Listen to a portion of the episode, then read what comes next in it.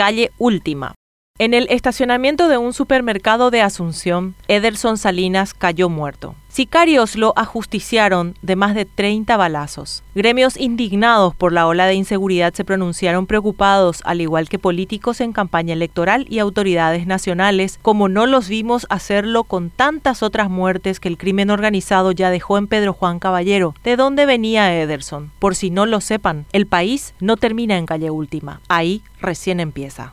Indignación selectiva es lo que parecieran tener los gremios empresariales, políticos en campaña electoral y autoridades nacionales, que cuando el crimen organizado deja víctimas en Asunción y el área metropolitana, reaccionan, pero no lo hacen cuando esas muertes se esparcen más allá de calle última. Ederson Salinas Benítez, conocido como Uruguazú, fue asesinado el 25 de febrero en Asunción. La indignación generó la reacción de la Cámara de Centros Comerciales del Paraguay y de la Unión de Gremios de la Producción, que cuestionaron la ola de inseguridad y el silencio elocuente de políticos y de autoridades. Otros conocidos rostros del ámbito público, ahora en campaña por ocupar un cargo electivo, hablaron del crimen organizado, de cómo llega la capital del país y realizaron sesudos análisis al respecto en redes sociales. Autoridades nacionales lamentaron lo ocurrido. Prometieron, una vez más, solución.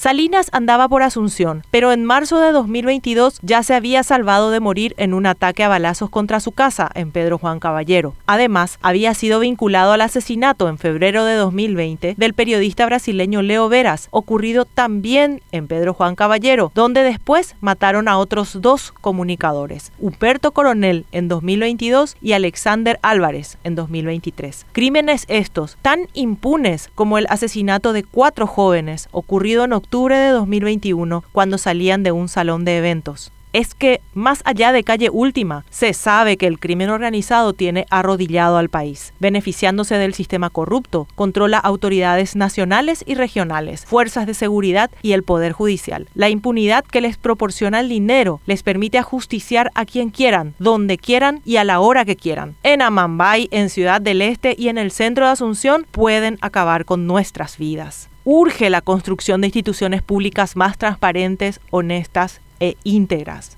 Pero con candidatos digitados por la mafia, como ocurre ahora en las listas al Senado, a diputados e incluso a la presidencia de la República, el país seguirá postrado y se irá tiñendo de sangre, sin distinción, todos sus puntos cardinales.